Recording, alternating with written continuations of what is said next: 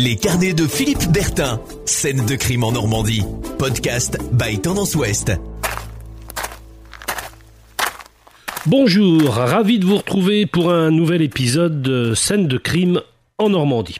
Je suis Philippe Bertin, je vais vous raconter mes carnets de notes sur ces affaires qui ont défrayé la chronique dans notre région. L'histoire que je vais vous présenter aujourd'hui est l'une des plus terrifiantes, l'une des plus effrayantes que la Normandie ait connue au cours de ces 30 dernières années.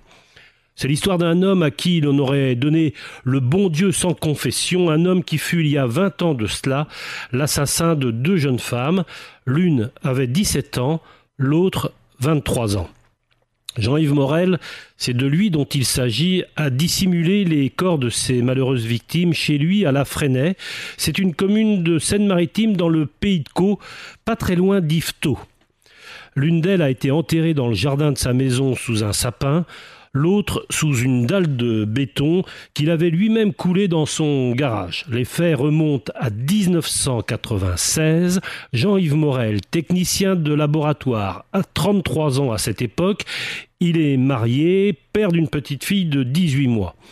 Il fut reconnu coupable des deux assassinats de ces deux jeunes femmes, arrêté après deux ans d'enquête le 26 avril 1998 et condamné en février 2000, il y a 20 ans presque jour pour jour, à la réclusion criminelle à perpétuité. Podcast by Tendance Ouest. Je suis devant la maison de la, de Fresnay, à la sortie de la commune. C'est l'ancienne maison donc de, de Jean-Yves Morel, l'assassin. À l'époque, cette maison fut baptisée par la presse la maison de l'horreur. C'est un petit pavillon, comme il en existe euh, plein d'autres euh, du même genre. Il est entouré d'une haie de tuyas et d'un muret de briques rouges. Il est sur le bord d'une petite route, la rue Georges Fleury à la Fresnay. Elle mène à un lotissement, la résidence des Charmes.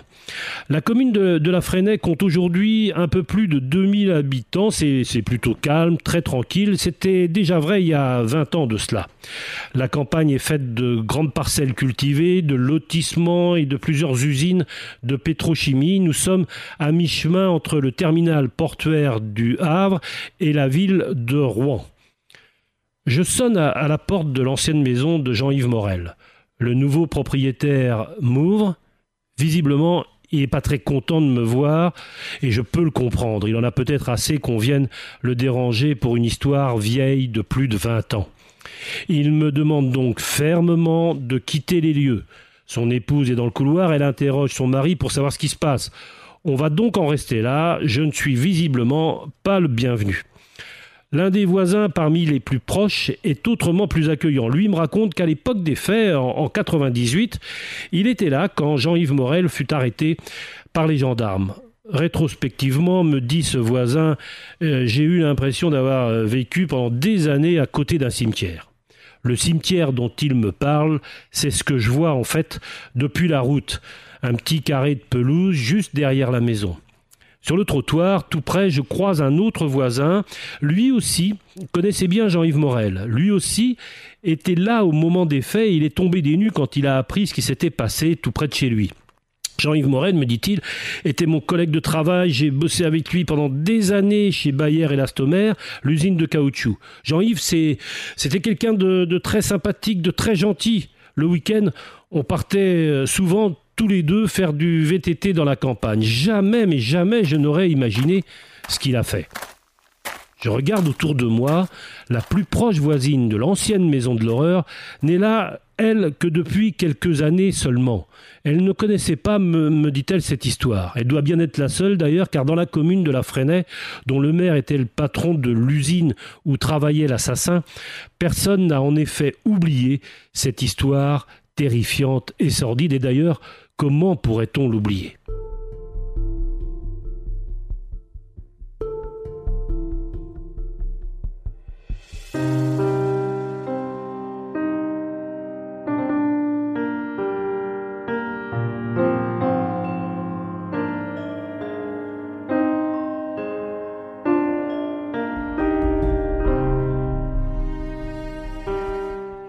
Revenons à ce mois d'avril 1996. C'est à cette époque qu'est signalée dans la région d'Yvetot la disparition d'une jeune lycéenne. Elle s'appelle Marilène Rousset.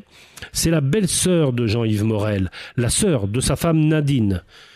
Marilène, qui a 17 ans, vient de temps en temps chez sa sœur et son beau-frère pour y faire un peu de, repassage, aider aux tâches ménagères. Le couple Morel vient d'avoir une petite fille, elle se prénomme Hélène, et les coups de main de la jeune belle-sœur, Marilène, sont les bienvenus. D'ailleurs, avant qu'on ne signale sa disparition, la dernière trace de vie de la jeune Marilène Rousset conduit au domicile des Morel. Après avoir fait un peu de repassage, elle a en effet laissé sur la table de la cuisine un petit mot. Il est écrit Ne vous inquiétez pas, euh, ne vous occupez pas de moi, je reviens mardi. En fait, Marilène ne reviendra pas le mardi, ni les jours qui suivent, ni plus tard. Elle a disparu sans aucune autre explication. Au village, on ne comprend pas très bien ce qui a bien pu se passer. La jeune fille a-t-elle été euh, victime d'un rôdeur? A-t-elle tout simplement euh, fugué? On s'interroge. Les gendarmes commencent alors leur enquête. Elle va durer des mois et des mois. Jean-Yves Morel et sa femme Nadine sont tous les deux entendus. À l'époque, rien ne permet de soupçonner le laborantin de l'usine de caoutchouc. Presque un an après cette disparition mystérieuse restée inexpliquée, les gendarmes sont confrontés dans la même région à une nouvelle disparition, jugée très vite, elle aussi inquiétante. C'est celle d'une jeune étudiante. Elle est âgée de 23 ans, s'appelle Elisabeth Griffin. Sa famille habite la région du Havre, elle termine à Rouen ses études de chimie, elle achève sa licence et fait troublant pour les enquêteurs, la disparition de cette jeune étudiante sans histoire a un rapport indirect avec un certain Jean-Yves Morel. Il se trouve que l'habitant de la Fresnay connaissait aussi Elisabeth. Elle avait effectué un stage dans l'entreprise où travaillait Jean-Yves. Les taux se resserrent, mais il faudra des mois et des mois aux enquêteurs pour reconstituer le puzzle et confondre l'assassin. Dans un premier temps, s'agissant de la disparition de cette jeune étudiante, les, enquêteurs ne disposent en fait que, de très peu d'informations. Ils retrouvent seulement quelques jours plus tard, après la disparition, la voiture de la jeune femme. Elle est stationnée sur un parking de l'île Bonne, c'est pas très loin d'Yvetot, et à l'intérieur, un petit bout de papier sur lequel il est écrit un prénom, un diminutif, Fred avec une date, comme s'il s'agissait d'un rendez-vous noté à la va-vite sur ce bout de papier. Ce papier est le seul indice dont disposent alors les enquêteurs. C'est plutôt, plutôt mince. En fait, il s'avérera que ce petit bout de papier retrouvé sur le siège de la voiture de la jeune étudiante a été écrit de la main même de Jean-Yves Morel. Et le Fred dont il est question n'est autre que son meilleur ami, qui fut aussi son témoin de mariage. Je l'ai retrouvé. Il se prénomme en réalité Frédéric. Jean-Yves Morel a visiblement voulu faire croire que son ami Fred, le Frédéric, était pour quelque chose dans la disparition de la jeune fille, ce qui était évidemment faux. Nous en reparlerons d'ailleurs dans un, dans un prochain épisode. Frédéric a accepté pour nous de témoigner en exclusivité sur cette histoire, de revenir avec moi en détail sur ce que furent ses années d'enfance et d'adolescence à la Freinet, aux côtés de celui qui deviendra l'assassin de la maison de l'horreur, c'est-à-dire son propre ami.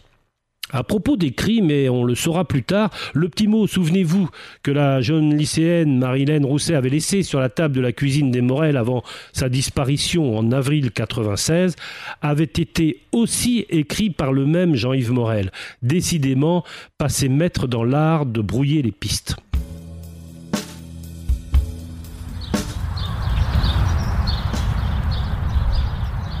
À la Freinet, je retrouve l'un de ceux qui a bien connu l'affaire. Il ne souhaite pas qu'on dévoile son nom, il veut rester euh, discret. En fait, euh, il n'habite pas très loin de ce qui a été autrefois la scène de crime, rue Fleury, et fut en stage d'été quand il était plus jeune dans l'usine où travaillait Jean-Yves Morel.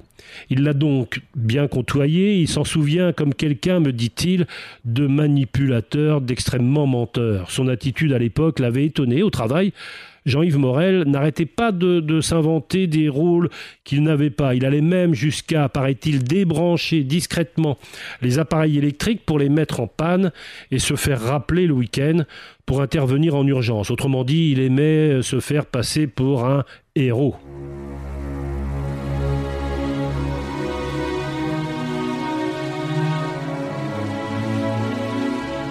Jacques Pradel, qui a consacré sur RTL plusieurs de ses émissions à cette affaire, m'a confié avoir recueilli de nombreux témoignages faisant apparaître une double personnalité de l'accusé. C'est en effet ce qui ressort de l'enquête des gendarmes et du déroulé du procès devant les assises de Seine-Maritime. Ce procès s'est ouvert le 16 février 2000. Il a passionné à l'époque tous ceux et toutes celles qui se sont intéressés à l'affaire et il a permis aussi d'en savoir beaucoup plus sur la double personnalité du criminel. Son enfance fut particulièrement douloureuse, victime d'un père violent qui ne supportait pas de voir ses trois enfants, les, deux sœurs de, Jean-Yves et Jean-Yves Morel lui-même, rentrer de l'école avec des mauvaises notes. Nous avons vécu l'enfer, dira même devant la cour Catherine, l'une des deux sœurs de Jean-Yves Morel, et de raconter que le père violent, professeur d'université, massacra un jour à coups de marteau les tortues d'eau de Jean-Yves parce qu'il n'avait pas su répondre à un devoir de mathématiques. Il avait aussi étranglé le chat de son fils, toujours parce qu'il était revenu de l'école avec des mauvaises notes. Jean-Yves Morel s'était aussi fait tabasser par son père pour les mêmes raisons. Il lui avait cogné la tête contre les rebords de l'évier. Il y avait du sang partout, dira sa sœur. Le jeune adolescent avait à l'époque fait une tentative de suicide en s'ouvrant les veines. Il avait 12 ans. Ce n'est pas parce qu'on a eu une enfance malheureuse et particulièrement violente qu'on en devient systématiquement assassin. C'est ce que diront les experts appelés à la barre lors du procès de Jean-Yves Morel. Le professeur Brion, expert psychiatre, parlera d'un homme et d'une extrême froideur, d'une froideur incroyable qui ne présentait pourtant aucune anomalie mentale.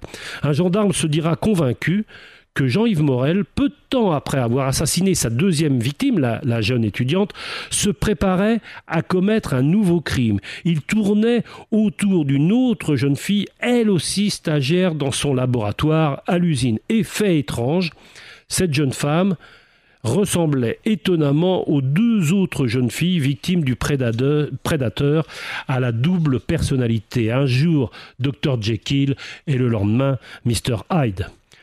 Un journaliste fera ainsi son portrait à l'issue du procès. Un personnage insoupçonnable en raison de sa façon d'être, c'était le portrait type du gendre idéal, quelqu'un de bon chic, bon genre, une sorte de premier de la classe, quelqu'un au travail de carré, d'assidu, de sérieux, sans jamais connaître ou même provoquer d'un croche. Au plan familial, ce fils de professeur d'université était un époux modèle et un père attentionné. Voilà pour son portrait. Tous les témoignages vont dans le même sens. Derrière le visage d'un monsieur tout le monde à qui l'on aurait donné le bon Dieu sans confession, se dessinait en fait une personnalité très froide, imperturbable. Et c'est ce qui va d'ailleurs frapper une fois encore les gendarmes lorsqu'ils débarquent chez lui fin avril 1998. Aidés d'un système appelé, baptisé le géoradar, ils vont ausculter le sol de la maison, soupçonnant en effet Jean-Yves Morel d'y avoir enfoui le cadavre de la jeune étudiante. Quand ce jour-là la pelleteuse entre en action sous le toit du garage, Jean-Yves Morel, lui, il reste de marbre. Il va même jusqu'à questionner un enquêteur qui se trouve près de lui pour lui demander des conseils d'équipement pour son voilier. Doit-il plutôt choisir un mât en carbone ou, en aluminium? Voilà ce qui l'intéresse lorsqu'on finit par déterrer la pauvre victime. Elle avait été enfouie sous une dalle en béton à 80 cm de profondeur. Ce n'est que quelques jours plus tard que les gendarmes feront la découverte du deuxième cadavre, la belle-sœur de Jean-Yves Morel, dissimulée, elle, sous un sapin au fond du jardin. Jean-Yves Morel avouera les deux meurtres. Il niera cependant dans un premier temps avoir violé les deux jeunes femmes. Aujourd'hui, vingt ans plus tard, personne n'a oublié cette scène de crime tout près d'un lotissement tranquille du pays de Caux.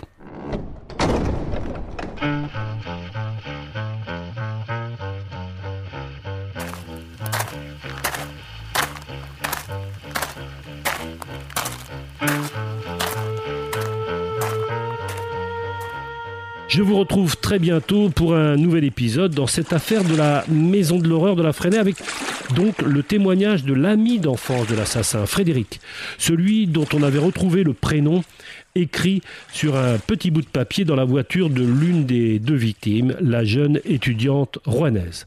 À très bientôt. Podcast by Tendance Ouest.